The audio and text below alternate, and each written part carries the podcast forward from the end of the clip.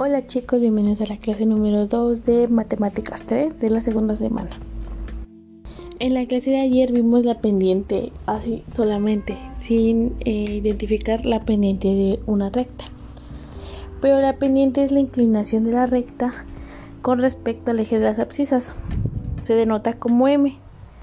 Si m es mayor que 0, la función es creciente y el ángulo que forma con la parte positiva al eje X es agudo, como la primera imagen que les voy a estar compartiendo.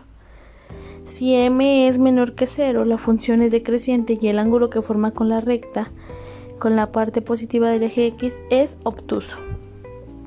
La pendiente de la recta es la tangente del ángulo que forma la recta con la dirección positiva del eje de las abscisas.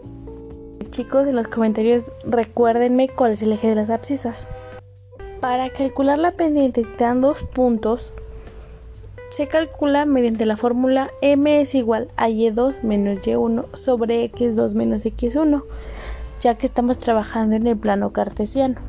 Por ejemplo, si nos dicen la pendiente de la recta que pasa por los puntos A 2,1 y B 4,7 es m igual, donde está y2 vamos a sustituir el 7 y donde está y1 el 1. Entonces sería 7 menos 1 y en el denominador sería x2 que es 4 menos x1 que es 2.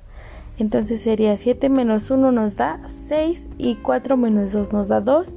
6 entre 2 nos da 3. Entonces la pendiente es 3. A ver ustedes, calculen la siguiente pendiente si los puntos pasan por A 1,2 y B 1,7. Me van a decir si está definida o es indefinida la pendiente. Sale chicos, es algo muy rapidito y sencillo. Y espero poder eh, mañana publicarles un video donde estaremos viendo todos los temas hasta ahorita que hemos llevado para que tengan un repaso y una imagen más clara de lo que estoy tratando de explicar. Es importante que si tienen dudas háganmelas de una vez para que en el video sean resueltas.